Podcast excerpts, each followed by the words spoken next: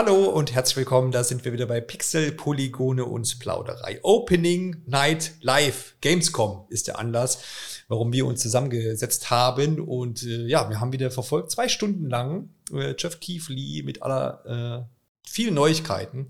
Sagen wir es mal so, bevor wir jetzt noch Superlative auspacken, die dann vielleicht nicht ganz so passen. Wir wollen ähm, ja, ausgewählte Spiele durchgehen. Was haben wir gesehen? Worüber haben wir uns vielleicht gefreut? Was hat uns vielleicht auch überrascht oder wiederum vielleicht auch nicht? Das wird sich herausstellen. Pre-Show gab's und im Vorhinein wurde groß angekündigt, äh, Best Tuesday in Summer. Ob das wirklich so ist und ähm, ob es dabei bleibt und ob wir dem zustimmen können, äh, kann ich heute zusammen mit Alexander Grüß dich besprechen. Hallo. Und natürlich auch mit dabei ist der Patrick. Servus. Hallo. Und der gute Freddy. Hi, hi.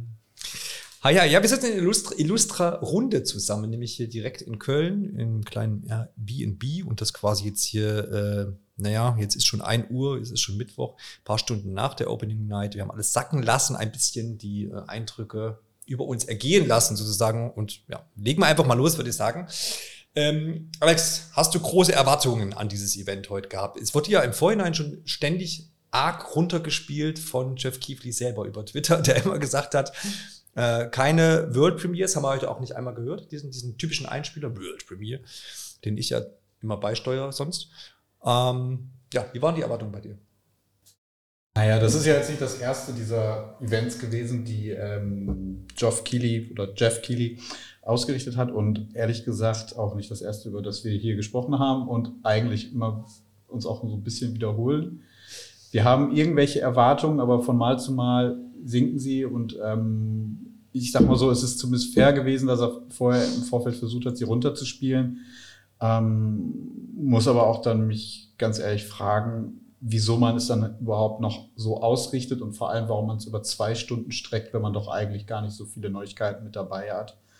Ähm, ich habe, glaube ich, im letzten Jahr gesagt, ja, war okay, ähm, war schon ein bisschen underwhelming, aber ähm, im Vergleich zu diesem Jahr war die, letzte, die Show im letzten Jahr eigentlich ganz gut.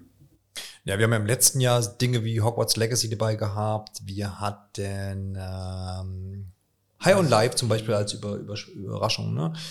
Ähm, die Expanse haben wir da gesehen. Also ja, es ist halt immer die Frage, ist es fair, das so ein bisschen gegeneinander aufzuwiegen oder nicht? Ähm, kann dir da aber zustimmen, zumindest, dass dieses Zwei-Stunden-Ding vielleicht auch so ein Knackpunkt ist, weil warum das nicht alles auf irgendwie 40 Minuten, 50 Minuten irgendwas komprimieren vielleicht und äh, so wie, wie so die Direct zum Beispiel sind bei Nintendo oder auch die Xbox und Playstation Shows ein bisschen komprimierter. Aber klar, der Mann will ja noch auf der Bühne stehen und vielleicht den einen oder anderen zu Wort kommen lassen.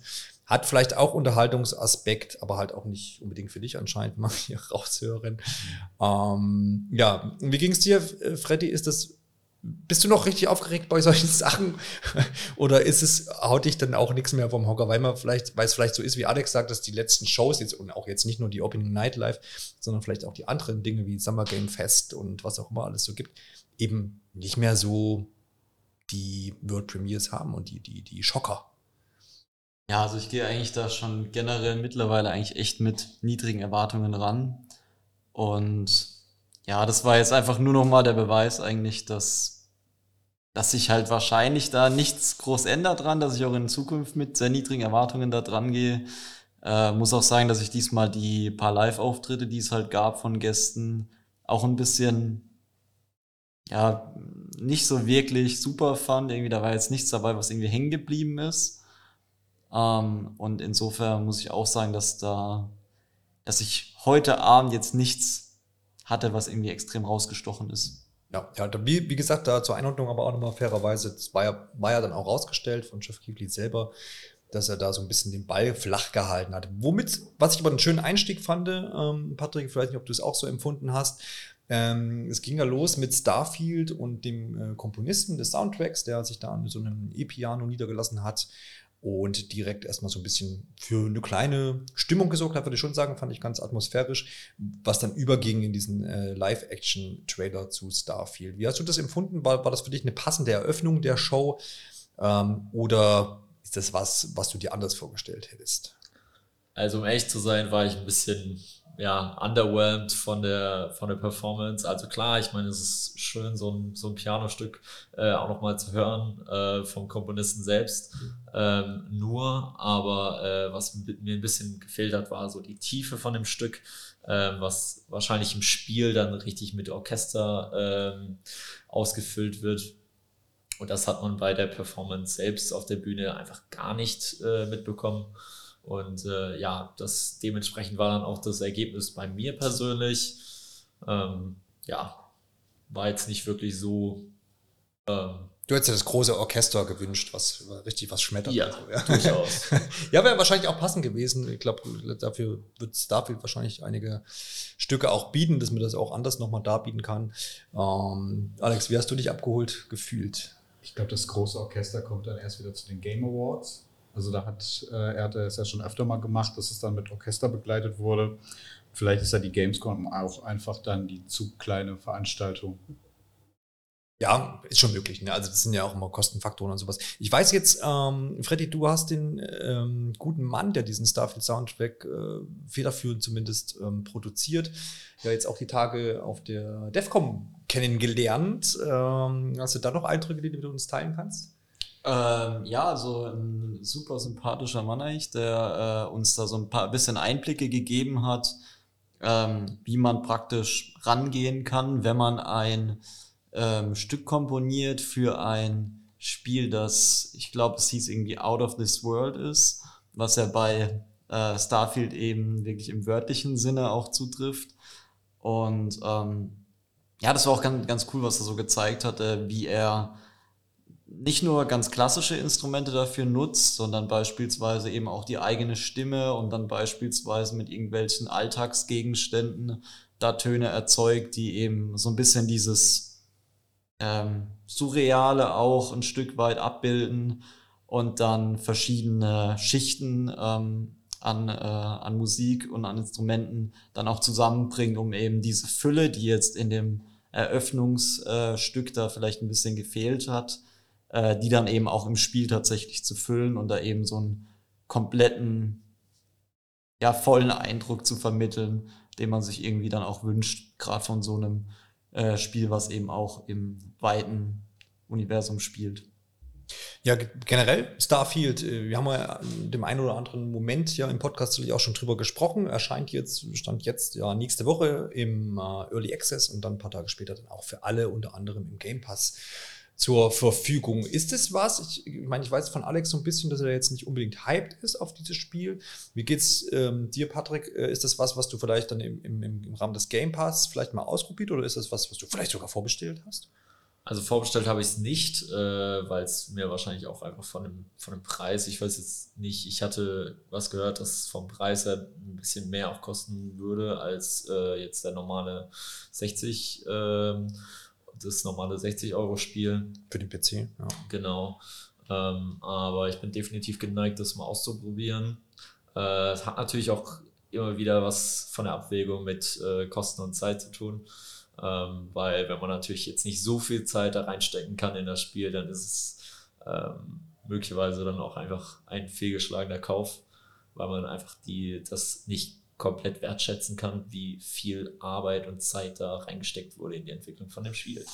Ja, definitiv ein ähm, Spiel, wo sicherlich man Zeit sich nehmen für sollte, muss, kann, weil es wahrscheinlich einen großen Umfang haben wird.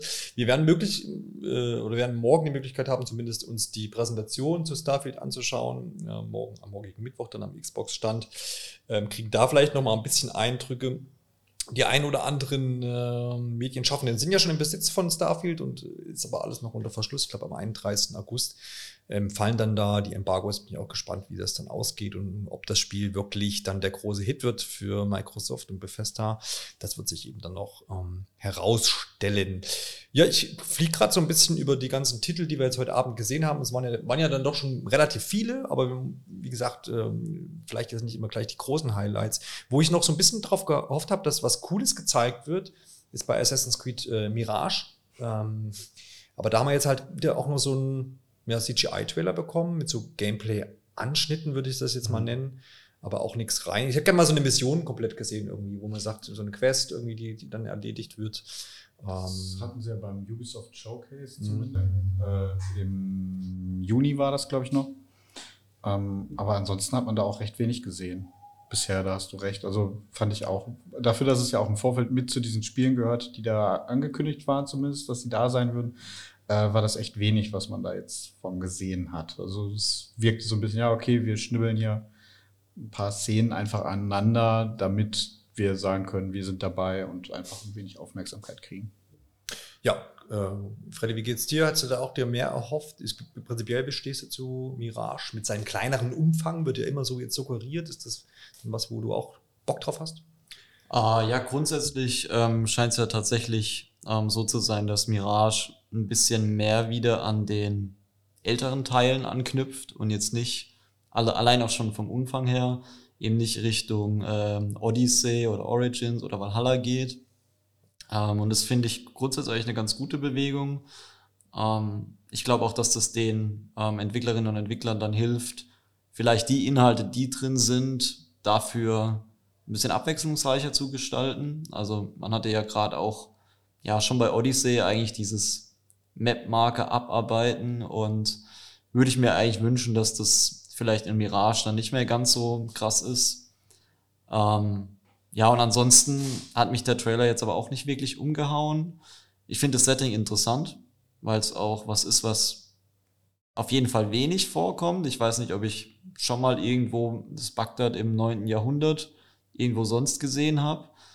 Ähm, aber es ist ein cooles Setting und ich bin immer noch gespannt, was sie draus machen. Ich hoffe, dass es nicht einfach nur das Gleiche in einem anderen Setting ist, sondern dass sie vielleicht wirklich auch die Möglichkeit finden, da ein paar Besonderheiten der Kultur auch einfließen zu lassen. Man hatte ja zumindest schon mal im Trailer so ein bisschen was angedeutet, auch mit so einer Geheimorganisation. Bin mal gespannt, was da noch dahinter steckt und genau. Ja, ich frage mich da, was, ob, ob Gameplay-technisch irgendwie noch was hinzukommt, weil das, was man bisher auch gesehen hat, war ja das, was man auch von früher noch kennt, so ein typisches Assassin's Creed. Klar, im Gegensatz zu Valhalla ist es jetzt hier auch nicht mehr so brachial, sondern man ist wieder mehr Assassine, so wie das zumindest hier aus den Trailern hier hervorgeht. Ähm, aber ja, aber ich fände es irgendwie ganz interessant, wenn da vielleicht nochmal was Neues kommt. Ich mache mir mittlerweile bei mir ist die Stimmung so ein bisschen von Euphorie oder beziehungsweise von, von cool freue ich mich wieder drauf, ein kompaktes Assassin's Creed zu, äh, ich mache mir dann vielleicht doch kleinere Sorgen, ähm, weil es jetzt auch auf der Gamescom nicht anspielbar ist ähm, und jetzt hier auch wieder nur so ein CGI-Trailer. Release ist irgendwann im Oktober, wenn ich mich richtig erinnere. Ähm, von daher, ja, ein kleines ein Sorgenkind jetzt hier auf meiner Liste geworden. Aber gut, äh, müssen wir sehen, wie es dann, wie es dann ausgeht. Und man kann, kann ja dann für Ubisoft nur das Beste hoffen, auf jeden Fall.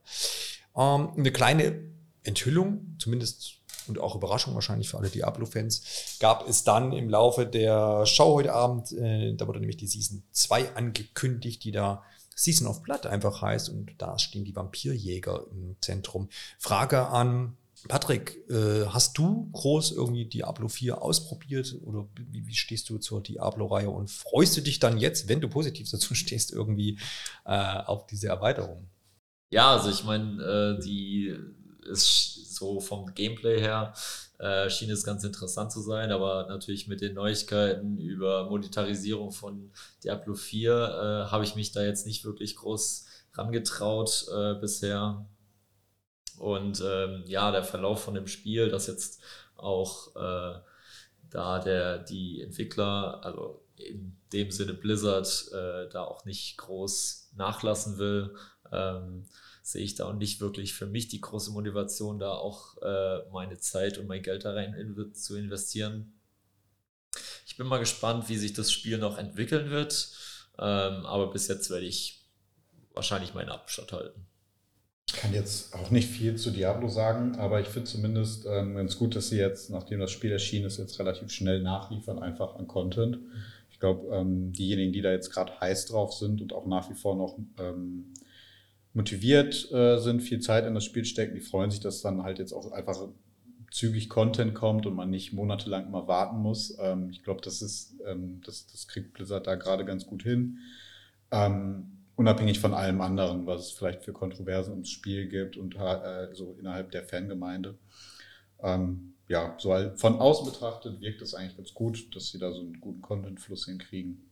Machen andere Spiele. Ähm, auch von Blizzard, glaube ich, deutlich schlechter. Ja, genau. Stichwort, ähm, wie heißt das andere Spiel, was gerade so durch den Kakao aufgezogen wird von Blizzard? Du meinst Overwatch? Genau, Overwatch 2, ne? wo ja der Support auch irgendwie nicht so ganz glatt läuft, so wie ich das zumindest am Rande äh, mitbekomme. Aber gut, wir, wir hören schon raus, wir sind jetzt alle nicht die Diablo 4 Cracks. Ähm, ich habe es auch in der Beta ausprobiert, aber es ist so der Gameplay-Loop, der ist mir dann persönlich zu eintönig, kann aber auch nachvollziehen, wenn da viele Menschen drauf stehen, ähm, was das ganze Looten und das gemeinsame Erkunden, glaube ich, auch dieses Spiels angeht. Ich glaube, das kann schon Spaß machen. Ohne Frage. Ähm, wir haben auch noch zwei äh, Prügler gesehen, kann man mal so salopp äh, sagen, nämlich Mortal Kombat 1 und äh, Tekken 8, ähm, die ja so ein bisschen jetzt, jetzt auf dem Weg. Spanne alleine zwischen diesen Nummerierungen. Ja, ja, genau. Mortal Kombat 1 und Tekken 8. Mortal Kombat Zwischen ist. Also, noch irgendwie Street Fighter 6 und ja. ja, genau. Äh, Mortal Kombat ist quasi frisch gestartet, ist völlig neu mit Mortal Kombat 1 und Tekken 8 hat schon ein paar Jahre voraus. Ähm, nein, ähm, aber die treten ja so ein bisschen jetzt in den Konkurrenzkampf ähm, gegeneinander und dann gleichzeitig natürlich auch noch äh, mit dem erwähnten Street Fighter 6. Hm, Alex, wo siehst du dich denn da? Wenn wir jetzt mal, mal die drei Spiele sehen, auch wenn wir jetzt heute Abend nicht Street Fighter gesehen haben, weil das ja schon released wurde. Aber du kannst dir ja zumindest vielleicht ein Bild machen zu diesen drei Spielen und wo du dich dann siehst. Du bist ja mehr so der brutale Typ, man kennt dich ja auch. So. Das lasse ich einfach mal so stehen, kann mir ja nicht schaden. Ähm, jetzt, wenn wir die beiden Spiele betrachten, dann hätte ich wahrscheinlich wirklich gesagt äh, Mortal Kombat. Ähm, ich fand den Trailer hier wieder sehr stimmig, war auch wahrscheinlich so einer mit der besten Trailer, die dort gezeigt wurden. Äh, jetzt unabhängig davon, ob man auf diese Fatalities steht oder nicht, ähm, ist mir zum Teil auch einfach ein bisschen zu viel. Aber ähm, ich bin beispielsweise auch Fan von den beiden Justice-Spielen, die ähm, NetherRealm Studios gemacht haben, die jetzt halt auch an Mortal Kombat One wieder arbeiten. Ähm, man, man findet viele Parallelen dazwischen, ähm, was mir auch so ja, gefällt, dass ähm, man ja auch anscheinend an einer ganz interessanten Story arbeitet. Ist jetzt auch nicht unbedingt das, was man von jedem Prügler so erwarten kann. Ähm, ja, Tekken 8 gab es halt auch einen Trailer. Ähm, ich muss jetzt noch mal kurz überhaupt drüber nachdenken, was man da groß gesehen hat. Ähm, es wurden, glaube ich, die Charaktere so ein bisschen in den Fokus gestellt, die wieder zurückkehren werden. Da muss ich jetzt auch fairerweise sagen, ich habe jetzt nicht so den großen Bezug zur Tekken-Reihe. Also ich kann da jetzt auch wenig äh, zu sagen. Wer jetzt seit Teil 1 mit dabei ist, wird sich sicherlich über das ein oder andere bekannte Gesicht freuen. Äh, für mich war da jetzt wenig zu sehen. Ich glaube, noch ganz interessant war, dass sie gezeigt haben, dass es ja eine Art Singleplayer-Modus geben wird. Ähm, war aber auch ein bisschen befremdlich, muss man ganz ehrlich sagen. Also es äh, wirkte so wie ähm, Tekken trifft auf den ähm, Me-Editor. So ja, jetzt weiß ich, was du meinst. Ja, ja genau. Du hattest das anscheinend auch schon verdrängt. ähm, ich glaube, da geht es uns allen so. Wir waren ein bisschen irritiert. Ähm, kurz zur Erklärung, ähm, es scheint da so einen Singleplayer-Modus zu geben, in dem man also seinen eigenen Avatar erstellen kann und die sind halt sehr minimalistisch, also weichen total von den Street Fighter-Charakteren ab. Ähm, kann man tatsächlich so ein bisschen mit den Mies von Nintendo vergleichen, glaube ich. Ja. Und ähm, naja, die, die steuert man dann und dann kann man mit denen dann wohl zu, naja, Tekken-Turnieren gehen und mhm. die treten dann gegeneinander an. Irgendwie so eine Metaebene, die es da, glaube ich, nicht bräuchte. Ähm, warum nicht einfach eine, ähnlich machen wie bei, bei Street Fighter, da haben wir es ja schon Anfang des Jahres gesehen. Da gibt es halt auch einen Singleplayer-Modus, aber da gehen dann halt die Charaktere selber zu Turnieren und versuchen sich halt einfach in der Rangliste raufzukämpfen. Ja. Ähm, war ein bisschen eigenartig, vielleicht ja. Komischer Kontrast, ja. Genau, ich glaube, der Kontrast ist es da vielleicht, ähm, tue ich dem Ganzen auch Unrecht und das ist alles total toll, aber im ersten Augenblick, glaube ich, kann man das nachvollziehen, warum es so ähm, irritierend wirkt. Genau, Tekken 8 dann am 26. Januar. Ich glaube, das war dann halt auch die Neuigkeit, die aus diesem Trailer raus hervorging, quasi. Ja, ich glaube, es gab auch vorab schon einen Leak, wie, wie so häufig. Also Sowas gucke ich mir nicht an. okay.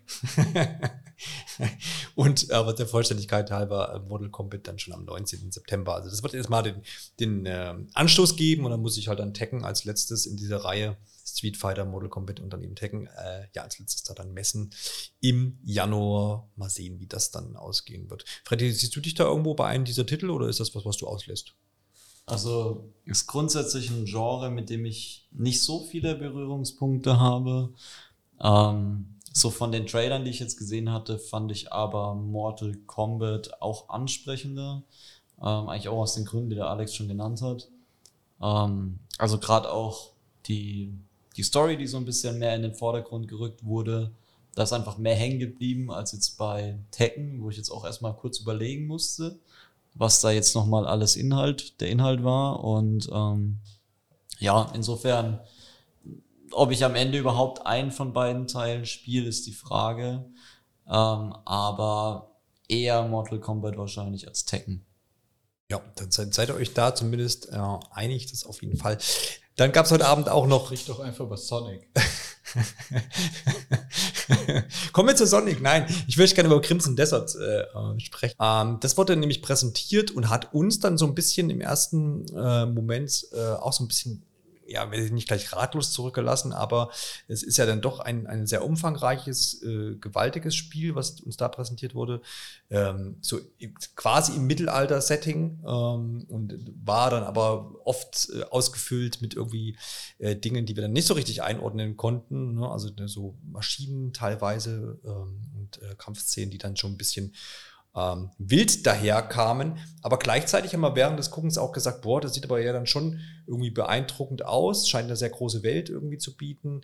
Und äh, ist vieles möglich, ja, von Pferden springen äh, und auch wieder auf sie herauf während des Kampfes und in die Luft steigen und so alles schon ziemlich spektakulär, actionreich, wo ich dann zwischendurch auch gesagt habe, naja, irgendwie hat es ja auch irgendwie was. Ein bisschen, bisschen, ich weiß, Alex, du hast gesagt, auch so schön bunt, also schön grün, so satte Farben, das hat mhm. dir gefallen.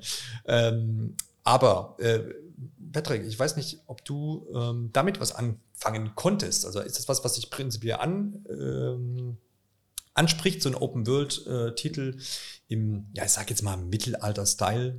Ja, also ich habe mich tatsächlich äh, schon angesprochen gefühlt, äh, schon allein auch, äh, weil ich jetzt mich ein bisschen auch an Witcher, äh, an die Witcher-Reihe erinnert äh, gefühlt habe. Ähm, auf der anderen Seite, was mich eben auch verwirrt hat, war dieser Mix aus Fantasy, äh, Science Fiction ähm, und eben diesem Mittelalter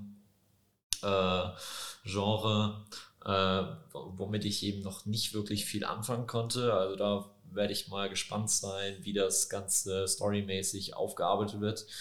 Ähm, aber ja, also es ist definitiv etwas, ähm, worauf ich meine Augen haben werde. Und äh, mal schauen, wie sich das dann noch äh, weitergeben wird. Ja, das definitiv. Also mir ging das dann ähnlich. Also ich finde das jetzt gar nicht. Also abstoßend auf gar keinen Fall, Freddy. Was du hast du noch vergessen, dass man mit einem Heißluftballon fliegen kann. das war ja dein persönliches Highlight, wenn ich mich recht erinnere. Ja, ich war so ein bisschen mehr das Highlight, glaube ich, von Alex. Ich habe immer gesagt, kann man doch schon in äh, Tears of the Kingdom. Stimmt. Ja, aber die in Tears of the Kingdom fallen ja mal irgendwann runter. Wenn man nicht genug Energie hat, dann fallen die irgendwann runter. Das ist richtig. Das, das, das war ja jetzt nur so ein Aspekt von vielen, die Ja, hoffentlich. Haben, ne? Also das, ähm, ja, es sind halt viele so Kleinigkeiten. Ich glaube, das macht es am Schluss dann auch bei dem Spiel tatsächlich aus, dass man so viele Möglichkeiten hat. Ähm, klassisches Beispiel, man konnte ja auch so sehen, dass es so ein Angel-Minigame geben wird. Ähm, es gibt irgendwie so eine Komponente, wo man dann am, äh, auf dem Markt handeln kann ähm, die ganzen Tiere, die da rumrannten, das waren echt viele verschiedene. Also es war nicht so, dass da irgendwo ein Hund einsam in der Ecke rumhockt, sondern da gab es beispielsweise eine ganze Herde von Schafen. Und man kann mit allen Tieren anscheinend irgendwie auch interagieren. Und das sind, glaube ich, so Kleinigkeiten, die so eine Spielwelt deutlich lebendiger machen und dann am Schluss das Spiel auch irgendwie so auszeichnen. Ja, soweit ich mich erinnere, ist auch Unreal Engine 5. Dementsprechend sah es eigentlich auch ganz schick aus, fand ich. Ähm, klar, das ist jetzt immer gleich kein, kein, kein äh, Badge irgendwie für hübsche Grafik, sondern ähm, aber zumindest eine Voraussetzung, woraus man was dann machen kann, äh, wie man weiß. Und von daher scheint auch das vielleicht ein Thema zu sein. Was wir noch nie wissen, ist, wann das ganze Ding erscheint. Erscheint aber zumindest für die Plattformen PC, Xbox Series und natürlich auch für die PlayStation 5. Wann, wie gesagt, noch nicht. Alexander, du willst unbedingt über Sonic sprechen, habe ich äh, schon rausgehört. Eben unmissverständlich. Ähm, Ja, du wirst es morgen auch, glaube ich, äh, oder jetzt im Laufe der Woche die Möglichkeit haben, das anzuspielen. Erscheint am 17. Oktober. Sonic Superstars, der Vollständigkeit halber. Was hast du für einen Eindruck jetzt vom neuesten Trailer bekommen? Ja, der war ähm, ähnlich wie das, was wir schon bisher gesehen haben. Fand ich eigentlich das so ganz solide, was man gesehen hat. Ähm, ich meine, wir haben mittlerweile, wenn man so auf einer Nintendo-Plattform ein bisschen beheimatet ist, hat man schon so einige Jump'n'Runs mit vier Spieler, Koop, Splitscreen, wie auch immer gespielt. Ähm, bei Sonic gab es das meines Wissens nach bislang noch nicht und deswegen finde ich das ganz spannend.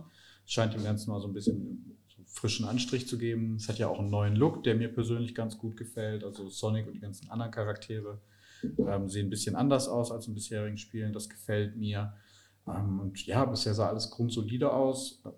Ich glaube, die große Neuigkeit war ja jetzt eigentlich der Termin, der da bekannt gegeben wurde, 17. Oktober. Das stand bislang noch nicht fest. Ähm, und abseits dessen gab es jetzt zu Sonic Superstars, glaube ich, keine großen Neuigkeiten, die ich da irgendwie im Trailer entdecken konnte. Ja.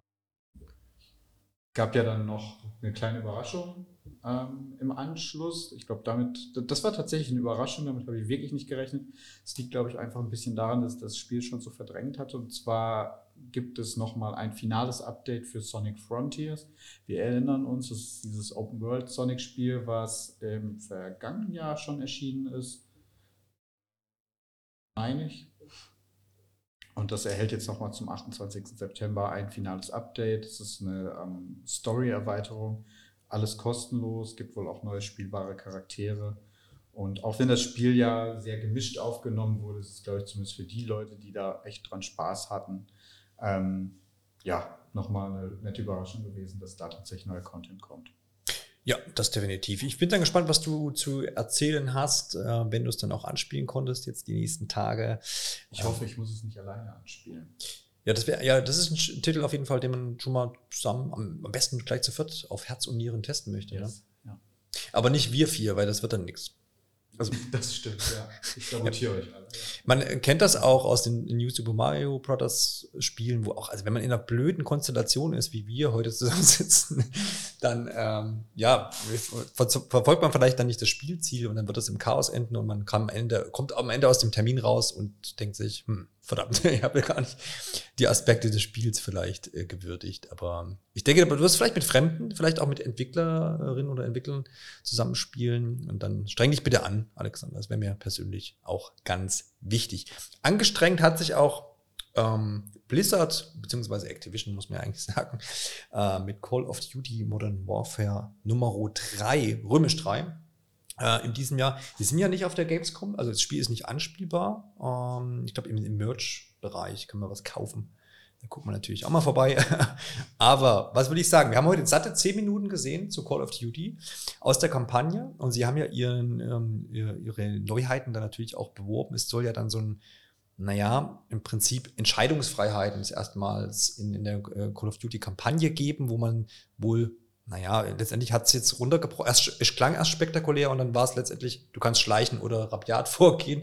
So haben sie es zumindest erklärt. Ne? Also ja. in, in, dieser Demo hat man es auch irgendwie nicht richtig gesehen, hatte ich das Gefühl. Ja. Es war da eigentlich, die, also man hat es halt vorher so ein bisschen thematisiert im Interview, ähm, aber die Demo, die dann da gezeigt wurde, hat es überhaupt nicht aufgegriffen. Das war, glaube ich, ein bisschen unglücklich an der Stelle.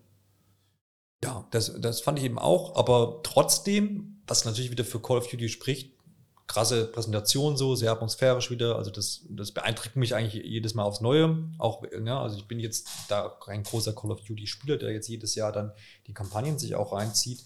Aber ich finde es immer dann wieder so ein, so ein Punkt, wo man sieht, okay, die, die bleiben dem Ganzen schon treu und wissen auch, was sie da tun. Nur diese Neuerung, die da angekündigt wurde mit dieser Entscheidungsfreiheit, die hat man jetzt leider, wie du schon sagtest, in dieser äh, zehnminütigen Gameplay-Demo nicht gesehen. Was man aber gesehen hat, ist, naja, ziemlich viel taktisches Vorgehen, so in der ersten Hälfte, was dann ins Brachiale eher so ein bisschen überging und wie gesagt, gut inszeniert.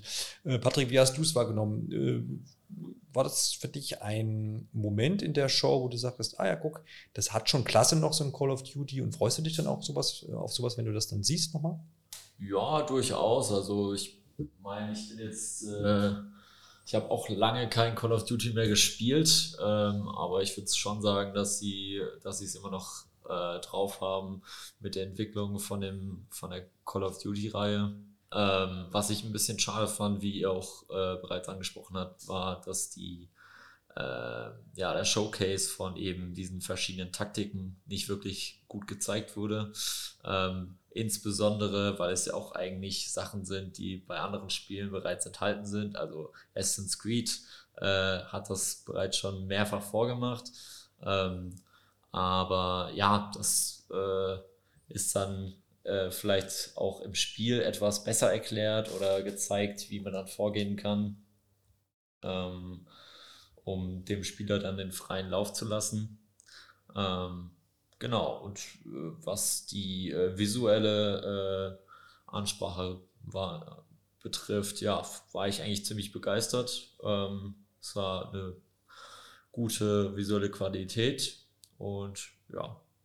Ja, ist das jetzt, ähm, wenn du sagst, du hast jetzt auch jetzt die aktuellen Spiele vielleicht nicht, oder bist jetzt, brennst jetzt auch nicht dafür und, und rast da sofort los und schreibst dich für irgendwelche Betas dann ein.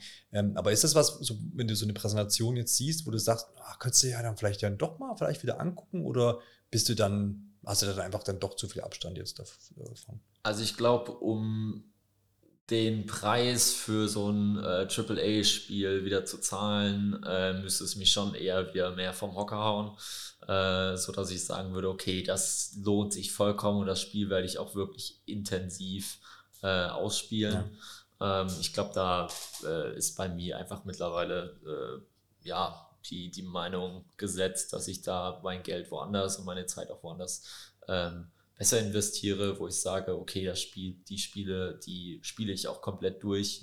Ja. Ähm, und das ist jetzt nicht irgendwas, was casual äh, mal für ein, zwei Stunden gespielt wird oder nach äh, ja, Staub frisst. Ja, die, die Kampagnen in Call of Duty sind ja dann auch mal nicht so ewig lang, das muss man natürlich sagen. Und dann ist immer die Frage, ich wäge das, wäge das dann auch ab. Ich warte bei Call of Duty dann auch meistens, wenn ich dann doch mal wieder mich irgendwie in den Fingern juckt, dass es irgendwo im Sale ist und dann mal für 40 Euro statt für irgendwie 80 zu haben ist, ähm, um die Kampagne vielleicht dann zu spielen, die aber dann wiederum ja vielleicht nur 5, 6 Stunden hat. Ich weiß jetzt nicht, wie es jetzt äh, bei diesem Titel dann aussieht, aber ich denke, das wird nicht viel groß länger sein.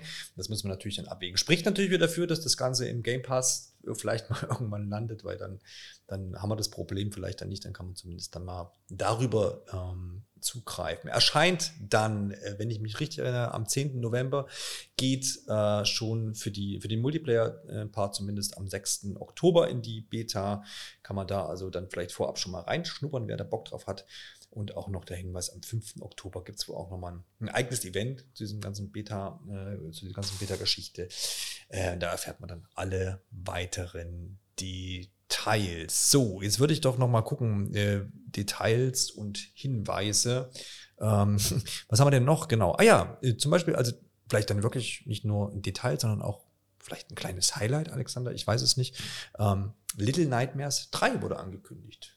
Stimmt, äh, ja, irgendwie, das ist, es, es war echt eine merkwürdige Show. Ja, es, da waren so viele durchschnittliche Sachen, sage ich mal einfach, dass dann tatsächlich auch die Highlights irgendwie da drin so ein bisschen untergegangen sind, jetzt so im Nachhinein schon. Ähm, Little Nightmares 3 würde ich aber wahrscheinlich schon dazu zählen. Ähm, hat mich tatsächlich überrascht, dass da jetzt ein neuer Teil kam. Ich selber habe jetzt gar nicht die ersten beiden gespielt, ähm, weiß aber, dass sie sehr gut ankamen, so bei, bei Presse. Also nicht sehr gut, aber auf jeden Fall gut. Ähm, gute Wertung eingeheimst. Ähm, kann jetzt aber auch nicht sagen, ob die Spiele irgendwie so wirklich der große finanzielle Erfolg waren, aber anscheinend ähm, ja, erfolgreich genug, um halt einen dritten Teil zu rechtfertigen. Ähm, was ich ganz interessant fand, dass er zumindest so von dem, was ich jetzt ähm, da einschätzen konnte und äh, gesehen habe, ähm, sich visuell so ein bisschen absetzt. Also man sieht schon noch so naja, die markanten Aspekte des Spiels. Ähm, noch im dritten Teil jetzt wieder, aber ähm, das Setting war jetzt anscheinend schon ein bisschen anders im Vergleich zu den ersten beiden Teilen. Ähm, was wohl neu ist, ist auch, dass es jetzt zwei Charaktere gibt, die auch beide spielbar sind, entweder, glaube ich, lokal und auch im Online-Koop. Ähm, klingt auch ganz aufregend und ähm, ja, definitiv eine der Überraschungen, die ich trotzdem bis gerade verdrängt habe. Ja, aber das ist vielleicht das, was du gesagt hast, dass das so ein so ein bisschen untergeht dann in all dem Wust. Und es waren ja halt auch verdammt viele Spiele und verdammt Spiele, wo wir jetzt persönlich gesagt haben, ja, okay, interessiert mich jetzt gerade nicht so. Also das muss ich ja jetzt bei Little Nightmares 3 dann auch einfach sagen. Es ist ja jetzt wirklich kein Spiel, zu dem ich irgendwie so eine emotionale Verbindung hätte, weil ich die ersten Teile schon gespielt habe. Ähm, ich weiß nur, dass sich sicherlich einige Leute darüber gefreut haben, Ja. das zu sehen. Ähm, es, es war halt jetzt ja schon eine Neuankündigung, was jetzt auch nicht viel zu sehen war und dementsprechend ist es jetzt für mich den Umständen entsprechend ein Highlight, auch wenn das jetzt wirklich nichts ist, was bei mir oben in der Liste gestanden hätte, was ich mir jetzt am sehnlichst gewünscht hätte. Rein objektiv. Ja, also ich verbuche es unter cool, dass, das, dass diese Reihe weiter fortgesetzt wird, das auf jeden Fall. Übrigens, da der Hinweis noch, da gab es auch einen Entwicklerwechsel, ist jetzt da Super Massive Games, glaube ich, heißen die jetzt. Genau, die das jetzt äh, entwickeln. Kennt man von Until Dawn. Das heißt, äh, Ja, die haben ja schon, haben ja dann schon so Horrorerfahrung. Ähm, bin gespannt, wie die da jetzt rangehen. Und worüber ich mich dann aber auch gefreut habe, weil da bin ich immer ein großer Fan von, ist, dass das Spiel jetzt auch im Koop spielbar sein wird. Man sieht auch im Trailer zwei, ähm, hast du gesagt schon? Das ne? habe ich doch schon Ja, gesagt. ich mein, da wann höre ich dir denn zu? Ähm, weil man im Trailer ja auch dann die zwei Charaktere sieht und ähm, das, das begrüßen wir doch immer gerne, ne, Alexander? Ja. Ko Koop, äh, da freuen wir uns auf jeden Fall drauf. Äh, Freddy, kannst du was zu Black Myth, Wukong sagen? Das ist ja das Affenspiel, wenn man es mal so salopp sagen möchte, äh, wo wir zwischendurch so ein bisschen gesagt haben, ah, hier äh, bisschen wie Monster Hunter und äh, vielleicht aber auch doch nicht. Und ähm, sieht sehr beeindruckend aus, irgendwie sehr mächtig. Ich habe auch schon heute schon ein paar Fotos vom Stand gesehen, den werden wir uns morgen auf jeden Fall anschauen. Ähm, äh, auch beeindruckend. Äh, ich weiß bloß noch nicht so richtig, ob das, ob das, ob das richtig cool wird und ist immer so ein bisschen die Gefahr äh, von Erwartungshaltung und dem Ergebnis dann. Was hast du für einen Eindruck bisher? Ja, also es scheint auf jeden Fall eine ziemlich hohe Produktionsqualität zu haben. Also ähm, so von dem, was man gesehen hat, wirkt das Ganze jetzt schon sehr polished. Ähm, also auch schon eigentlich die früheren Videos, die man auch gesehen hatte, da äh, hat es gerade optisch schon einen sehr, sehr guten Eindruck gemacht und es wird jetzt eigentlich nochmal bestätigt. Auch die ähm, Gegner, die man jetzt gesehen hat, ähm, die waren auch sehr, sehr eindrucksvoll in Szene gesetzt. Äh, das heißt, ich glaube, die Leute, die irgendwie auf Souls-Likes ähm, oder irgendwie auch Monster Hunter beispielsweise stehen, je nachdem, ob man das jetzt in eine ähnliche Ecke stellt, ähm, die, äh, für die ist es auf jeden Fall was, was die auf dem Schirm haben sollten, glaube ich, wenn die sich nach was Neuem sehnen. Ähm, und ja, ansonsten bin ich halt mal gespannt, wie dann auch die, die Story da ähm, mit reinspielt. Ähm, es ist ja jetzt ein chinesisches Setting, also chinesischen ähm, Sagen, Mythen. Ja. Und finde es persönlich ganz spannend, ähm, weil es auch eben wieder was ist, was eigentlich nicht so sehr beleuchtet wird ähm, in Spielen, die eben hier auch im Westen erscheinen.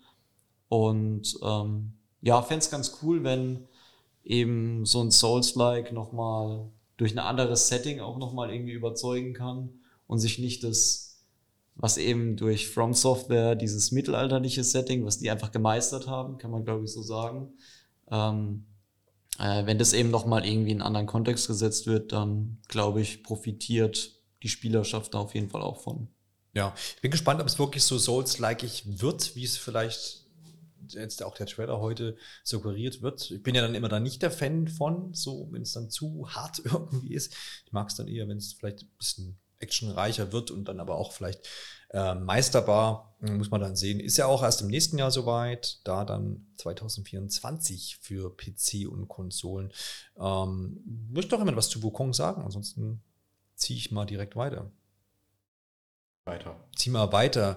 Ähm, ja, lass mich mal gucken hier. Die Crew Motorfest wurde gezeigt. Als Randnotiz mal zumindest zu vermerken. Ähm, Lords of the Fallen hat man auch gesehen. Das ist ja quasi ähm, ja, Souls-like. So- Souls-like, was auch nochmal neu aufgelegt wird sozusagen. Ich glaube, du hast vorhin nachgeguckt, 2012 oder was, ne? 2014, glaube ich. 2014, äh, damals äh, Deck 13 müsste das auch schon äh, gewesen sein und jetzt eben am 13. Oktober da dann das Reboot. Genau. Payday 3 mit Ice-T. Payday 3 mit Ice-T ist doch ein gutes Stichwort auf jeden Fall. Ich habe mich dann, als das ausgestrahlt wurde, dachte ich, ach hier, der Ice-T, ja schön.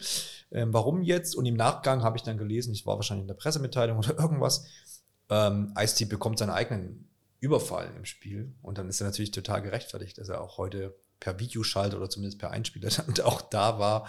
Einer der abstruseren Momente. Ja. Einer der abstruseren Momente, das auf jeden Fall. Ja, aber ansonsten Payday, Try, Payday, Payday, Try, Payday 3, ähm, ja, landet im Game Pass, deswegen werde ich es ausprobieren.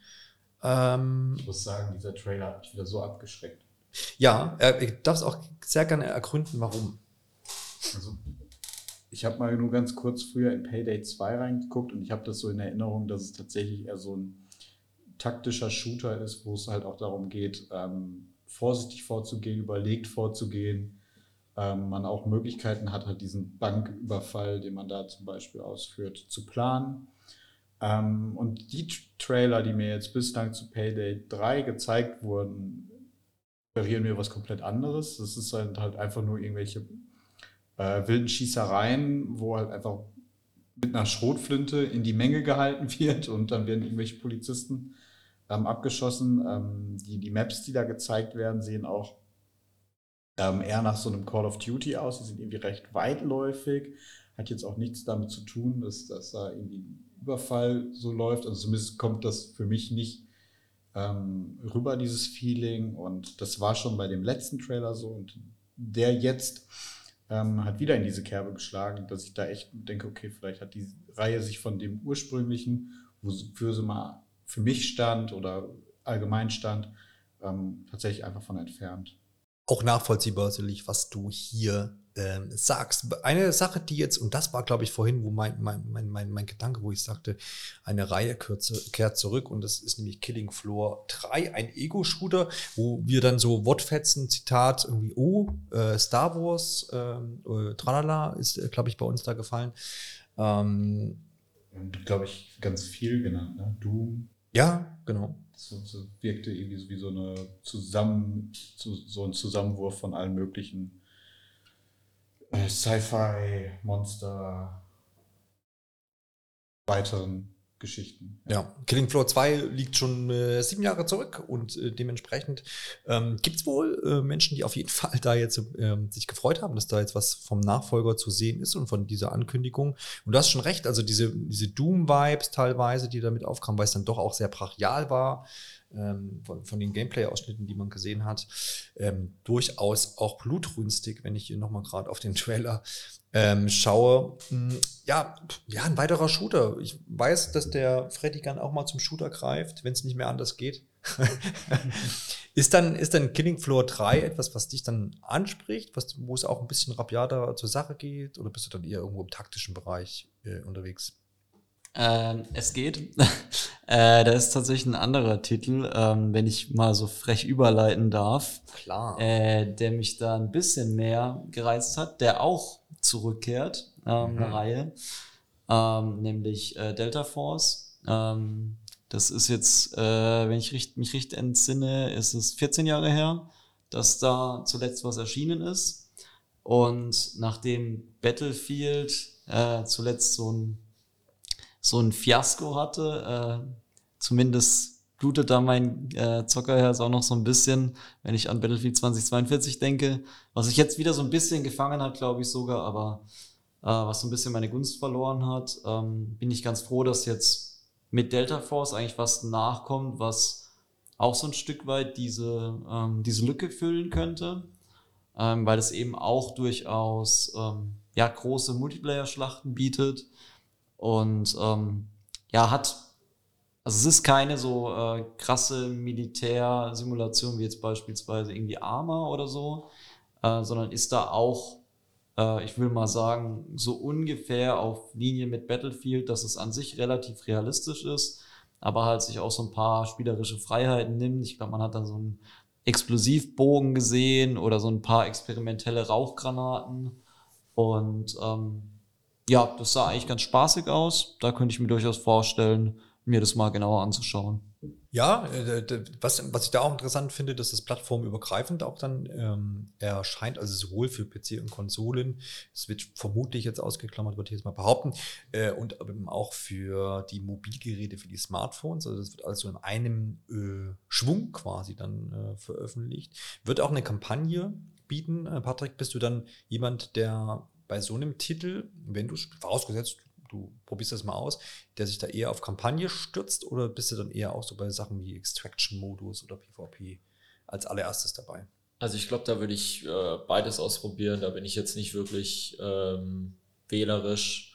Äh, ich bin aber auf jeden Fall dann auch mal gespannt, äh, wenn ich Cross-Plattform mit anderen äh, Spielern zusammenspielen würde, die jetzt beispielsweise über Mobile spielen, wie da die Performance äh, liegt, auch auf den Mobilgeräten äh, oder ob man praktisch dann am Handy dann direkt mit dem Ladekabel äh, an der Steckdose hängen muss, ähm, so dass das Handy dann nicht nach einer äh, halben Stunde dann schon ausgeht.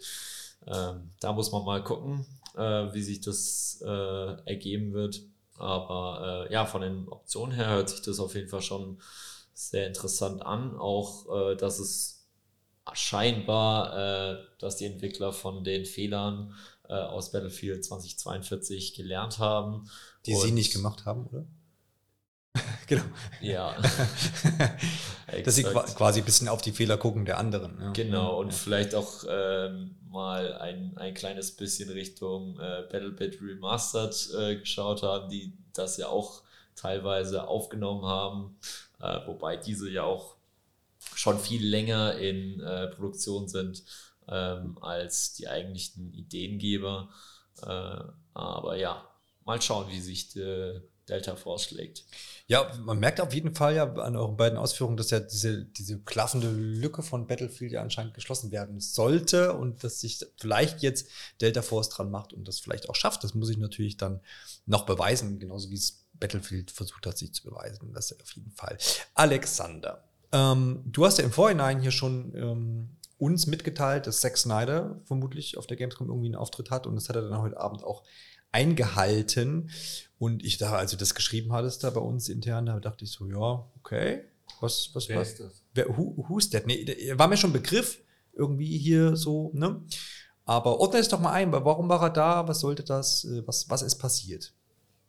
Äh, ja, Zack Snyder ist ja aktuell einer der großen, eine der großen Hoffnungen bei Netflix, würde ich sagen. Netflix hat ja so ein bisschen das Problem, dass sie ähm, Abonnenten verlieren und suchen eigentlich die ganze Zeit so nach ihrer großen Marke, um ja neue Abonnenten anzulocken. Ähm, es wird oft so beschrieben, die suchen halt ihr eigenes Herr der Ringe, Star Wars oder halt ja einfach irgendwas Vergleichbares, wo man halt ein großes Universum mitschaffen kann, wo man halt viel Content bringen kann und eben ähm, ja, neue Abonnenten gewinnen kann. Und ähm, Rebel Moon scheint wohl wieder eine dieser Hoffnungen zu sein. Ähm, wird halt, wurde, ja, wird halt von Zack Snyder entwickelt. Ähm, da sind auch schon zwei Filme angekündigt, mit der Option, dass auch noch weitere folgen werden.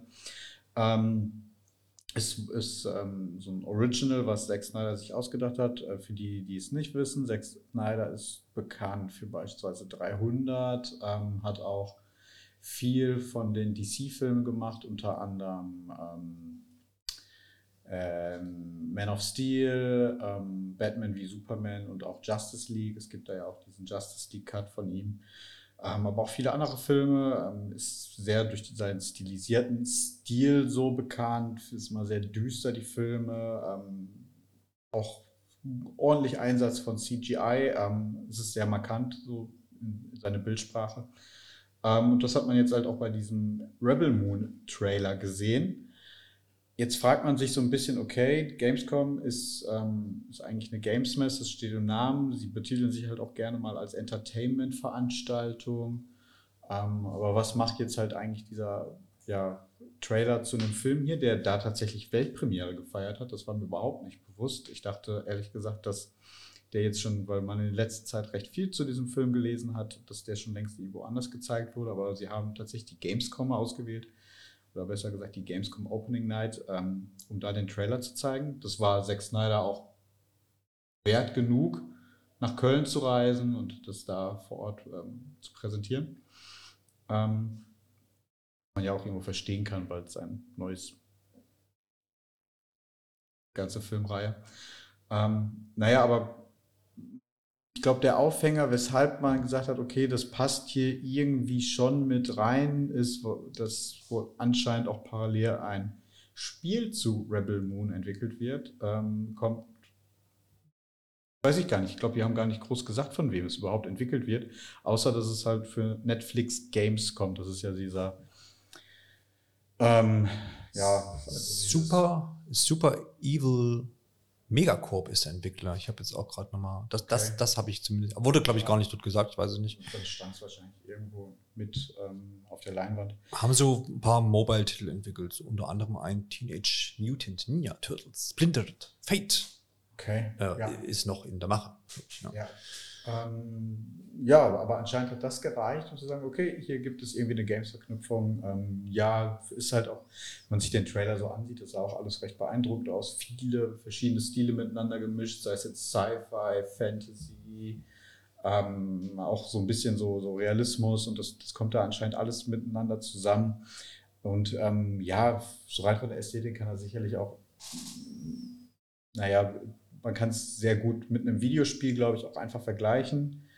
Ähm, allerdings zu sagen, ja, da kommt auch ein Spiel, das zeigen wir aber jetzt hier gar nicht, ist vielleicht einfach ein bisschen wenig, um dann diesen Film auf der ähm, Gamescom Opening Night zu bewerben, die nun mal eigentlich sich hauptsächlich mit Games beschäftigen sollte. War, war so und ist jetzt Alter auch hinter uns. Äh, Aber ich meine, der gute Herr hat halt diese, was du ja schon angerissen hast, die Gaming-Ambitionen jetzt, die er so halt einfach für sich beschlossen hat. Äh, hat wohl auch mit EA ähm, einen Vertrag abgeschlossen über zukünftige Videospiele. Da weiß man aber halt noch auch gar nichts drüber. Aber äh, das heißt, man wird von dem Mann auch in der Gaming-Branche dann hier und da auch immer wieder was hören. Das auf jeden Fall. Wenn wir schon bei im weitesten Sinne Superhelden sind, ähm, äh, Alex, eine Snap-Version, nein, eine Steam-Version von Marvel Snap erscheint oder ist jetzt erschienen, ich glaube heute dann äh, quasi verfügbar gemacht wurden, zumindest wurde es so angekündigt. Und ich weiß, dass du das ja immer mal ein bisschen mobile auch gespielt hast ähm, und dementsprechend ist das ein Grund zur Freude. Funktioniert das überhaupt auf dem PC so oder ist das eher sowas für die Hosentasche? Also ich möchte es ganz kurz halten, ja, das funktioniert und das macht sicherlich auch Sinn, weil es da eine recht aktive Streamer-Community gibt und das ist dann deutlich einfacher, das auf dem PC zu streamen als von einem Handy. Ähm, nichts gegen Marvel Snap, ich, ich mag das Spielprinzip, aber es hat, ja, sag ich mal, ähm, ziemlich hohe Preise, was so diese ganzen Ingame-Content-Sachen angeht, aber kann man sicherlich diskutieren. Aber ich finde es schon ziemlich bezeichnend, dass wir uns jetzt hier auf dieses Spiel noch oder auf diese, sage ich mal, Neuveröffentlichung der Steam-Version, weil mehr war es jetzt nicht, stürzen müssen, ähm, weil sonst gar nicht mehr so viel auf der Liste steht. Also, Ja, da kommt wieder der, der, der Kritiker hier raus. Ich möchte noch zum Abschluss zumindest nennen, weil es gab bei so Shows, Shadow Drop muss schon sein, ähm, zumindest den Shadow Drop von Age of Empires 4 für die Xbox-Konsolen in dem Fall dann.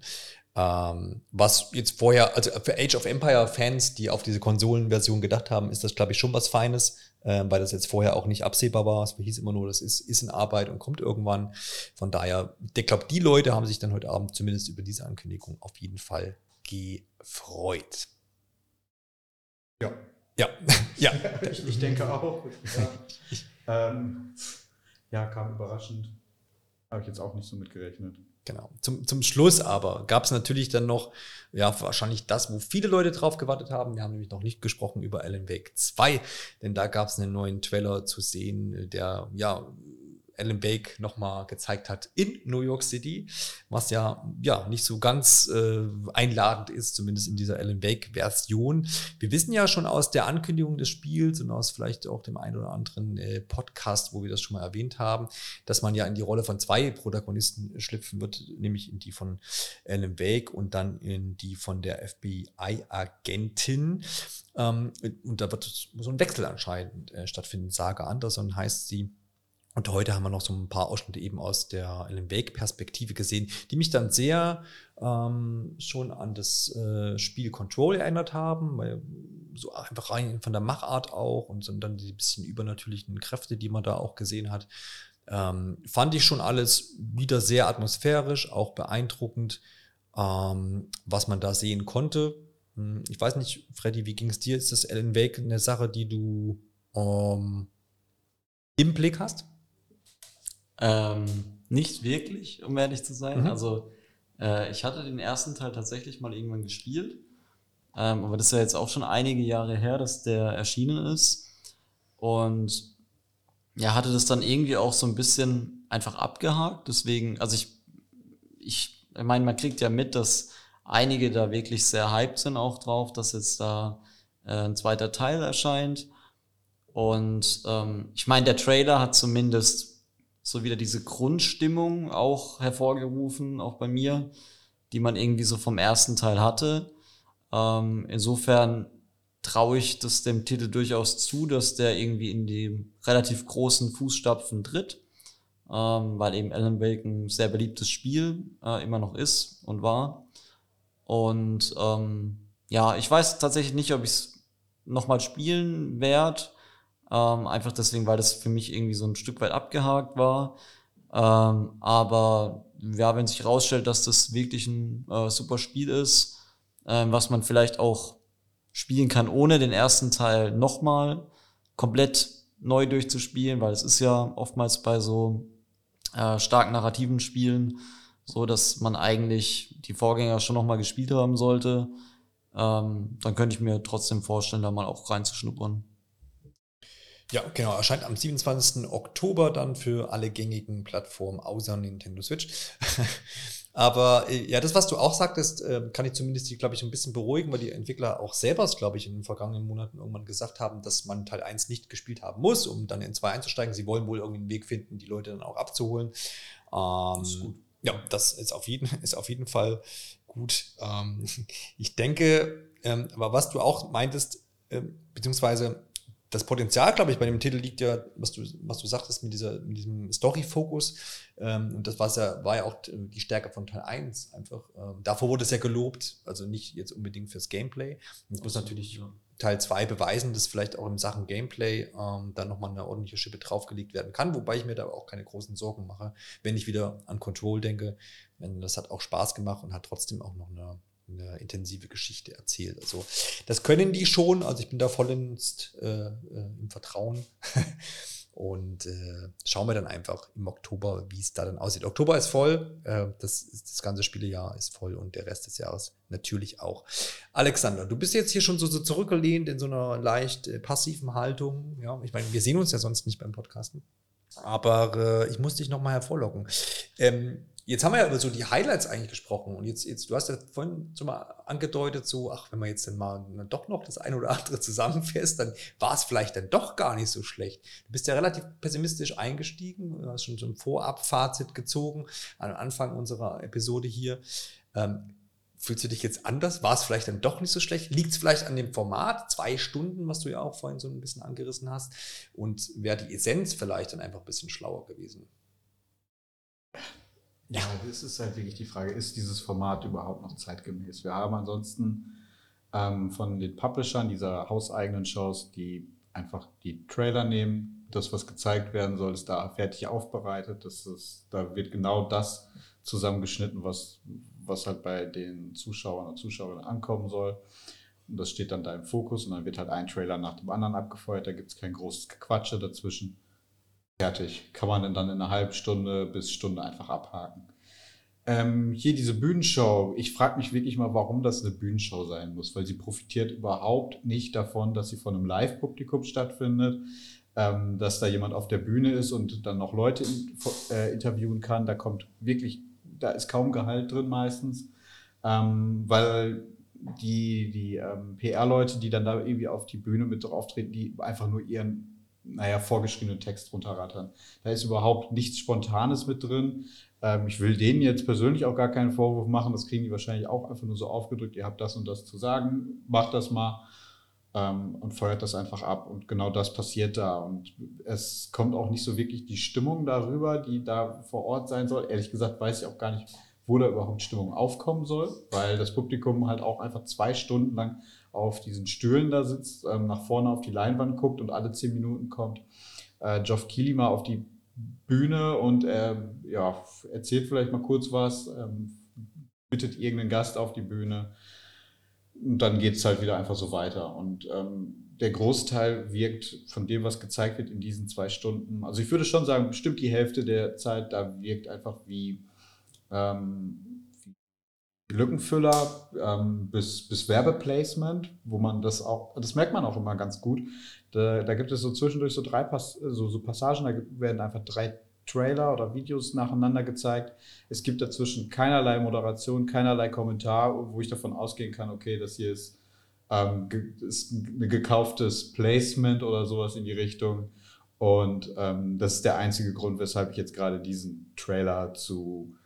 Ich fand, diesmal war es okay, wir hatten keine Mobile Games, glaube ich, groß dabei, die irgendwie sonderlich trashig wirkten. Ähm, aber das hatten wir auch schon, dass dann einfach ein Trailer zu irgendwelchen nichtssagenden Mobile Games dann aneinandergereiht kam. Und die, ja, also nehmt das einfach raus, ähm, kürzt die Show, überlegt nochmal, braucht man wirklich ein Live-Publikum für diese Show? Kann man das nicht vielleicht besser vorproduzieren und dann halt auch einfach mit ein bisschen mehr Liebe? Ähm, wir sind noch gar nicht auf die Pre-Show zu sprechen gekommen, wo wir, glaube ich, alle gesagt haben, okay, das, das verstehen wir jetzt überhaupt gar nicht. Ähm, meine Auffassung von der Pre-Show ist, dass sie mich darauf einstimmen soll, was gleich passieren wird. Vielleicht schon mal so ein bisschen die Vorfreude steigert. Und äh, was hier gemacht wurde, war jegliche Enthusiasmus, den man vielleicht für diese Show irgendwie doch im Vorfeld ähm, empfunden hat, einfach runterzuspielen. Und wirklich bis in den Keller zu spielen. Also dass man da überhaupt keine Erwartungen hatte. Ähm, Habe ich so auch noch nicht gesehen. Ähm, keine Ahnung, wer auf die Idee gekommen ist. Ja, man hat man sich da ja auch so teilweise so ein bisschen selber vorgeführt. Ne? Also das war ja dann irgendwie so, da gab es zwischendurch so, so, so, so einen Ausschnitt, wo man dann die 20, 15 Highlights oder 10 Highlights äh, oder Gründe, warum man diese mhm. Show gucken sollte jetzt, also die Opening Night Live. Und ja, da wurde dann irgendwie Alan Wake gesagt und noch irgendein Spiel und zwischendurch dann so Pseudo- ähm, äh, die, die, haben sich dann selber so ein bisschen auf die Schippe genommen, was ja prinzipiell nicht verkehrt ist, aber es wurde dem irgendwie nicht gerecht so und äh, deplatziert. Ja, es ist halt ähm, schon ein Unterschied, ob man sich einfach selber auf die Schippe nehmen kann mhm. oder ob man es halt schon einfach präventiv macht, weil man schon irgendwie mit einkalkuliert hat, dass die Reaktion auf das, was man jetzt gleich zeigen wird, ähm, ja, sagen wir mal, verhalten sein werden.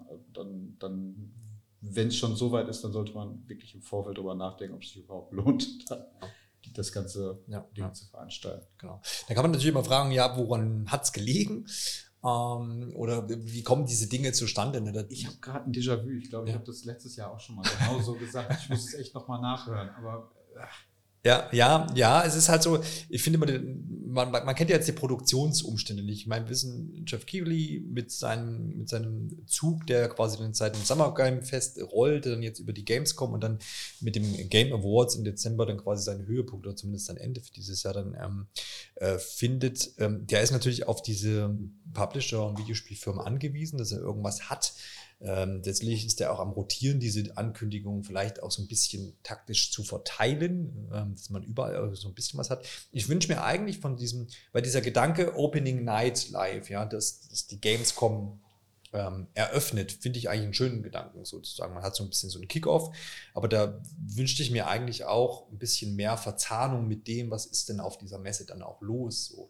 Also zu sagen, ähm, hey, wir haben diesen hier, jetzt ist der Enthüllungstrailer zu Spiel X oder der Gameplay-Trailer zu X und dann ähm, könnt ihr dann ab morgen oder übermorgen dann eben auch spielen, dort in der Halle, was auch immer. So ein bisschen das, auf die Games kommen. Stattdessen kriegt man aber jetzt zum Beispiel Weg 2. Es gibt zu Weg 2 keinen öffentlichen Stand, soweit ich das weiß. Das können die Leute nicht anspielen.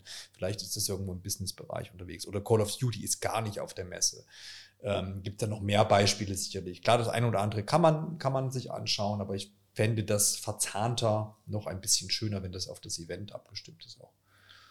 Wirklich das Gefühl, diese Show ist eher für die Leute zu Hause als für die Messe selber. Ja. Also man könnte es auch einfach entkoppeln ähm, das hat jetzt keinen Grund, dass es unbedingt Gamescom Namen trägt. Man könnte auch einfach Summer Game Fest 2 sagen oder irgendwas anderes. Ähm, also vielleicht auch einfach mal die Idee, ähm, wenn, wenn man jetzt schon da so eine Live-Show macht, warum dann nicht einfach wirklich jemanden durch die Hallen dann schon schicken, weil am Abend vor Eröffnung sollten ja eigentlich alle Stände stehen oder weitestgehend stehen schickt doch einfach mal jemanden durch die Hallen, stellt den da vor irgendeinen so Stand und ähm, zeigt halt einfach mal ein bisschen was von, von der Messe. Ja. Weil, weil Messe-Feeling ähm, wird von dieser Opening Night überhaupt nicht übertragen. Es ist wirklich nur eine Aneinanderkettung von Trailern, von irgendwelchen Werbetrailern im schlimmsten Fall. Ähm, hat überhaupt keinen Bezug zur Messe eigentlich.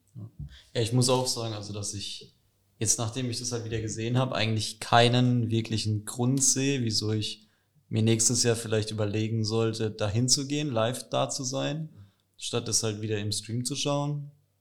Ähm, weil das Einzige, was jetzt vielleicht so ein bisschen Unterhaltungswert und Live-Unterhaltungswert hatte, war eben das Intro mit dem ähm, E-Piano. Und ansonsten ja so ein paar Publisher, die mal kurz zu Wort kamen, aber wie gesagt, da ist auch nicht viel hängen geblieben, weil das mehr so ein paar einleitende Worte für einen Trailer waren. Ähm, und ähm, ja, wie der Alex gesagt hat, also da gibt's einfach andere Möglichkeiten, wie man vielleicht auch interaktiver mit der Menschenmenge halt umgehen kann und die Leute halt auch wirklich dann aufs Gelände vorbereiten kann, irgendwie den, den so ein bisschen wirklich den Start von der Messe vermitteln kann. Und ja, ich glaube, da gibt's schon durchaus Potenzial noch.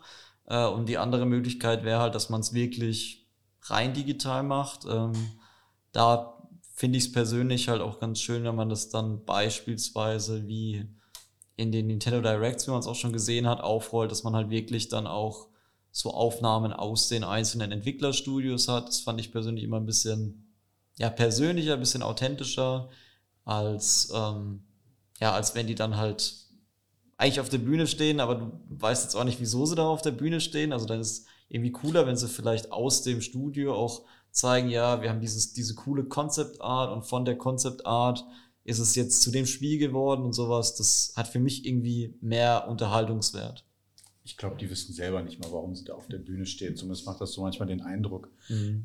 Und ähm, auch das Publikum, warum das da eigentlich überhaupt sitzt, keine Ahnung. Ich glaube, die wurden nicht mal während des Streams wurde mal irgendwie durchs ähm, Publikum irgendwie gefilmt. Also du hast auch keine Reaktion aus dem Publikum gesehen oder ja. irgendetwas. Fairerweise, worauf auch groß, äh, vielleicht wirklich noch am Anfang auf Starfield. Ähm, ja, aber selbst da wurde es halt nicht wirklich gemacht und dann, dann kann man sich das Ganze auch einfach schenken. Ja, aber es ist ja auch einfach, eine zehn Minuten lang werden einfach irgendwelche Videos gezeigt und ähm, in dem Zeitpunkt findet ja auch all das, was in der Halle gerade los ist, gar nicht statt im, äh, im, im, Video. Ne? Das wird einfach komplett ausgeblendet, da geht dann halt der Direct Feed an auf den Trailer und alles andere wird einfach ausgeblendet. Und was dann äh, Kili macht hinter der Bühne, keine Ahnung. Ja, ja, ich weiß gar nicht, ob er hinter die Bühne geht oder sich kurz mal auch setzt. Aber man hört ja schon aus den Ausführungen jetzt von euch beiden raus, dass das Ganze vielleicht so ein bisschen ähm, krankt. Ne? Ich meine, wir haben es, ich weiß nicht, seit wann es die Opening Night Live gibt. In der Form jetzt ist mindestens mal das dritte Mal gewesen, vielleicht auch schon mehr. Ähm, und ich kann das aber auch bestätigen oder verstehen, was ihr da so sagt. Es fehlt so ein bisschen das Konzept, also wo will man hin jetzt? Er sagt ja auch in der Anmoderation so das größte ähm, Event so mit Zuschauern und sowas und was du auch gesagt hast, Zuschauer sind ja letztendlich nicht einbezogen oder man sieht sie ja in dem Sinne auch gar nicht nochmal. Ähm, und wenn man es gibt ja auch mal so dieses Celebrate the Games, war ja auch lange Zeit mal so ein bisschen so das ähm, Gamescom-Ding. Ähm, und dann, dann, dann es hat alles so ein bisschen halbbacken jetzt, äh, gewirkt, wenn man jetzt auch nochmal vielleicht den Auftritt dieser Cosplayer ähm, heranzieht. Ne? Ich hab, kann oh das jetzt, ja, also nichts, äh, Cosplay, coole Sache auf jeden Fall. Äh, Respekt an die Leute, die auf jeden Fall da Zeit investieren und die Kostüme bauen und sowas und das echt detailgetreu da irgendwie imitieren. Ähm, aber ich habe nicht verstanden, ähm, was es da dann auf dieser Show in dem Moment zu tun gehabt hat. Also klar, sie wollten darauf hinweisen, dass da Cosplay stattfindet und dass es auf der Gamescom auch ähm, äh, da einen Bereich für gibt und dergleichen und auch Treffen und sowas. Aber die ganze Show hat für mich so ein bisschen auch halb, halbbacken ähm, gewirkt, weil es für mich keinen roten Faden so richtig gibt. Du hast diese Werbeblöcke erwähnt, du hast diese ähm, Entwicklerinterviews in Anführungsstrichen ähm, erwähnt und es ist hat auch nicht mehr so den richtigen, oder hat es vielleicht noch nie gehabt, diesen richtigen Show- oder Entertainment-Charakter, bis auf die ersten drei Minuten mit Starfield vielleicht oder mit dem, mit dem Pianomann. Ich muss ganz ehrlich sagen, also in diesem Jahr wäre das für mich Bügelprogramm gewesen. Das, das ist wirklich so, das kannst du einfach durchlaufen lassen ja, und was anderes dabei machen. Ja. Und Ja, ja, es ist halt, es ist halt die Frage. Ich meine, es ist natürlich auch nicht einfach irgendwie so, klar. Ich habe ja schon angeschnitten die Umstände, ähm, wie das überhaupt dann produziert werden kann. Aber vielleicht sollte man da einfach mal versuchen zu gucken, irgendwie sich noch mal ein bisschen herauszustellen und ein eigenes, spannenderes Konzept vielleicht aufzufahren. Ich glaube auch wichtigen Aspekt, den du vorhin genannt hast, zeigt doch halt auch wirklich die Spiele, die vor Ort sind mhm. und nicht irgendwelche anderen. Ihr könnt gerne, ähm, ich finde es nicht schlimm, dass jetzt Call of Duty nicht da ist. Ne? Ja. Also sie können das da auch gerne zeigen, weil ich muss sagen, das war schon eins so insgesamt der inhaltlichen Highlights, weil es war einfach mal zehn Minuten zusammenhängendes Gameplay. Da habe ich wirklich einen Eindruck von dem Spiel bekommen. Ja. Ähm, ihr könnt gerne dann in dem Kaliber auch die Sachen dann bringen, wenn sie nicht da sind, aber legt doch wirklich den Fokus darauf. Was meiner Meinung nach diesmal auch komplett irgendwie gefehlt hat, ähm, äh, waren die, die Indie-Games. Ähm, auf der einen Seite erzählt man groß, dass es den Indie Arena Game Booth gibt und äh, schmückt sich irgendwie mit den Federn von den Indie-Entwicklern, die sich da zusammengeschlossen haben und über Jahre halt diesen Stand aufgebaut haben, der mittlerweile eine wirklich beachtenswerte Reputation hat. Äh, andererseits gibt es überhaupt gar keinen Platz, irgendwie diese Spiele mal da vorzustellen. Ähm, auch hier perfekte Gelegenheit, um auch einfach mal über diesen Stand zu führen oder irgendwas da zu machen. Ähm, ja. Gar nichts gekommen. Also kurz erwähnt, in so einer Anmoderation zwischendurch, die ja auch ja, dann eher emotionslos war, würde ich so sagen, und vertane Chance. Das, da muss man auch mal anmerken, dass äh, letztes Jahr äh, gefühlt die, die Indie-Game äh, Dev Arena da wirklich sehr viel äh, Aufmerksamkeit bekommen hat. Ähm, und da auch wirklich sehr viele Leute da Interesse haben und auch, glaube ich, äh, da ihre teilweise Liebe vielleicht auch für Indie-Games äh, gefunden haben, einfach weil der Fokus lag nicht mehr auf diesen ganzen großen Publishern, die äh, gefehlt haben, sondern äh, es gab eben nicht mehr so viel anderes als die Indie-Arena und äh, deswegen konnte man auch nicht anders dann ausweichen und äh, ist, ist ja auch gut so gewesen. Und das muss man auch mal anerkennen, dass da äh, ja die Indie-Arena, da auch die Gamescom teilweise äh, sozusagen gecarried hat. Ja, ja, das ist definitiv. Und für mich, also ohne zu wissen, wie das abläuft, aber hat es auch für mich den Eindruck, dass die Veranstalter der Gamescom sagen, cool, Jeff, wenn du deine Show wieder machst. Ähm, und Jeff sagt, ja, mache ich. Kostet vielleicht das und das, ich weiß es nicht. Ähm, aber ihr fingert mir da nicht rein. So, also zumindest wirkt es halt so. Ne? Also man weiß es nicht, aber was wir ja jetzt schon angesprochen haben, diese Verzahnung von Messe und Opening Night Live sieht man ja eben dann in, in dieser, in dieser ähm, Ausstrahlung eben nicht, dass man, dass man eben sagt, man hätte vielleicht mal eine Booth-Tour oder sowas, wenn man so einen Stand zeigt oder irgendwas. Oder irgendwie so ein bisschen interner auch zeigt, vom Aufbau irgendwas. Keine Ahnung, was einfach vielleicht auch Spieler dann ab, abholt und so ein bisschen vielleicht auch nochmal auf die Gamescom lenkt. Ähm, weil auch das Thema Gamescom und Thema Messe ist ja auch während dieser Show relativ äh, wenig einfach präsent. Und äh, ja, da sind wir, drehen wir uns vielleicht auch ein bisschen dann im Kreis, äh, wenn wir sagen, äh, vielleicht wäre da eine Verzahnung dann ein bisschen wünschenswerter. Ähm, ich könnte mir auch gut vorstellen, also jetzt nochmal als steile These zum Schluss dann vielleicht, ähm, braucht denn, braucht denn, braucht denn diese Gamescom ähm, einen Jeff Keefley, der, der sowas abhält? Oder haben wir vielleicht im, im, im, europäischen Raum oder wo auch immer her, ist ja völlig egal, ähm, jemand, der das abhalten kann oder kann das vielleicht gemeinschaftlich irgendwie von der deutschen Games-Branche irgendwie ähm, abgehalten werden. Wir haben genug Streamer, die auf die, die Leute stehen. Ähm, äh, schieben wir mal Richtung Hamburg, Rocket Beans, wo vielleicht auch Moderatorinnen und Moderatoren dabei sind, die vielleicht auch sowas stemmen könnten. Ich weiß nicht, vielleicht auch völlig anders aufgezogen. Ähm, und dann einfach dieses Celebrate the Games vielleicht so wieder so ein bisschen in den Fokus rücken, ohne jetzt halt, weil ich glaube, den Vorwurf kann man schon nochmal untermauern, dass ja mh, hm, das Geld hier die Show ja auch macht. Also eingekaufte Trailer, ähm, Werbeblöcke und so weiter. Ähm, keine vorhandenen Indies, die man jetzt hier irgendwie gesehen hat, sondern das sticht hier schon hervor, dass, glaube ich, derjenige, der gewisse, Summen bezahlt, dann eben auch in diese Show mit reinkommt, um Ankündigungen zu machen. Ähm, ja, wäre sowas vielleicht denkbar. Freddy, hast du da irgendwie Gedanken? Brauchen wir, brauchen wir Jeff Kiefli noch? Jetzt komm, bitte. ähm, ich glaube eigentlich nicht unbedingt. Also ich, ich sehe jetzt keinen besonderen Mehrwert dadurch, dass er das Ganze macht. Also ich glaube, dass eine Moderation schon sinnvoll ist, ne? aber ähm, ich glaube, es gibt genug andere, die vielleicht auch da einfach auch schon seit langer Zeit Erfahrung mit der Messe haben. Ich meine, du hast die Rocket Beans anges äh, angesprochen, die ja auch da schon seit langer Zeit eigentlich auf der Messe vertreten sind. Ähm, und ähm, ja, die eigentlich auch ja wirklich in den ähm, in der Entertainment Area ja auch unterwegs sind. Also die ja, ja da auch, ich weiß nicht, ob sie es jedes Jahr hatten, aber dann auch öfter mal da ihre ähm, ihre Show von, also aus genau. der Entertainment Area praktisch gestreamt haben. Ja, in diesem Jahr auch, ja. Genau, und ähm, insofern wäre das vielleicht schon eine Option, dass man einfach das dann auch als Anlass nimmt, um das Ganze nochmal einfach neu aufzuziehen. Ich glaube, dass jetzt gerade auch nach den paar Jahren Opening Nightlife ähm, mit äh, Jeff Keighley, dass das vielleicht auch eine, ein Zeitpunkt ist, wo man einfach das Ganze nochmal ja, reflektieren kann, einfach schauen kann, ja, was, was ist gut gelaufen, was kann man besser machen, was kann man anders machen. Und ähm, ja, ich habe so ein bisschen die Angst, dass das jetzt einfach so ein Ding wird, was auf Nummer safe gefahren wird. Also man hat halt einfach den Jeff Keighley, der macht es halt so, wie die Leute, also wie die Veranstalter sich das vielleicht vorstellen, so einigermaßen. Und ähm, das sind dann auch ab und zu ein paar wichtige Leute auf der Bühne und so weiter. Und ich habe so ein bisschen Angst, dass das halt der, ja, der Status quo wird, der dann halt auch nicht mehr hinterfragt wird.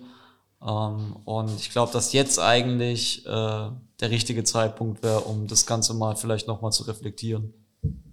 Ja, deswegen kommt es ja vielleicht auch ja dann zu unserem Gespräch jetzt hier, was ja dann doch ähm, fast schon die, die, den inhaltlichen Part äh, jetzt äh, überspringt oder, oder ja, einen größeren Anteil. Ja, jetzt nicht ganz, aber schon. Ich hätte jetzt nicht gedacht, dass wir ähm, im Ende nochmal so ähm, ins Gericht gehen mit der ganzen Sendung, aber zeigt ja dann auch, ähm, dass vielleicht einfach hier und da noch ein paar Baustellen offen sind. Aber wir wollen natürlich auch nicht das Ganze ähm, ja, zu kritisch beenden. Das heißt, klar, die Kritik ist ja berechtigt. Ne? Also wollen wir schon, definitiv. Wollen wir schon. Wollen wir schon. Ja. Was ich eigentlich sagen will, dass wir uns trotzdem natürlich jetzt auf die nächsten Tage Gamescom freuen. Ähm, uh. Morgen geht's los mit den ersten Terminen bei X und Co. oh Gott, es ist spät, es ist ja quasi früh, wir müssen quasi in, in, in ein paar Stunden schon los. Ähm, wir freuen uns natürlich aber auch dann, wenn wir, wenn ihr bei uns vorbeisurft auf nintendo-online.de, auf ps-now.de, äh, um dann den einen oder anderen Artikel dann auch hoffentlich zu lesen, natürlich auch die ein oder andere News.